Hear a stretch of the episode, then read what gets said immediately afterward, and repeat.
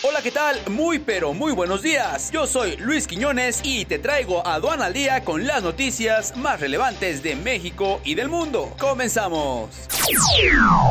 Nacional. Con al menos seis misiles, Irán atacó la base aérea de Al-Assad en Irak, que albergaba fuerzas estadounidenses. La Guardia Revolucionaria de Irán confirmó la autoría del ataque. El peso mexicano cerró la segunda jornada de la semana prácticamente sin cambios contra el dólar. El tipo de cambio cerró la sesión en 18.8750 unidades, de acuerdo con datos del Banco de México.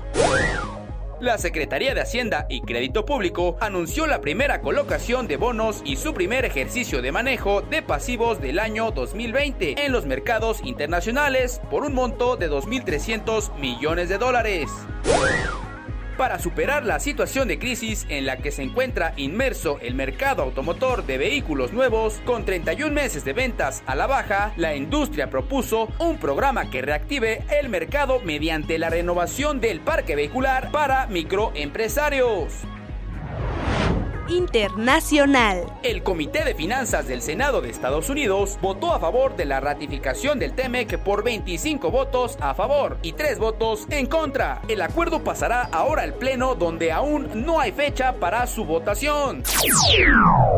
Estas fueron las notas más relevantes de México y del mundo. Pero antes de despedirme, les recuerdo que Sencomex y Estrategia Donera te invitan al próximo evento que marcará historia. Primer Gran Foro Nacional Mujeres Aduaneras. Las verdaderas damas de hierro del comercio exterior juntas. El próximo 20 y 21 de febrero del 2020 en la Ciudad de México. Si quieres conocer todos los pormenores de sus visiones, experiencias y forma parte del primer Foro Nacional de Mujeres Aduaneras. No te quedes fuera, inscríbete ya. Para mayor información, entra a la página www.sencomex.com. Esperamos que sigan teniendo un maravilloso día y los esperamos el día de mañana con más notas solo por Aduana al Día. Yo soy Luis Quiñones, hasta la próxima. Este es un servicio noticioso de la revista Estrategia Aduanera. Aduana al Día. EA Radio, la radio aduanera.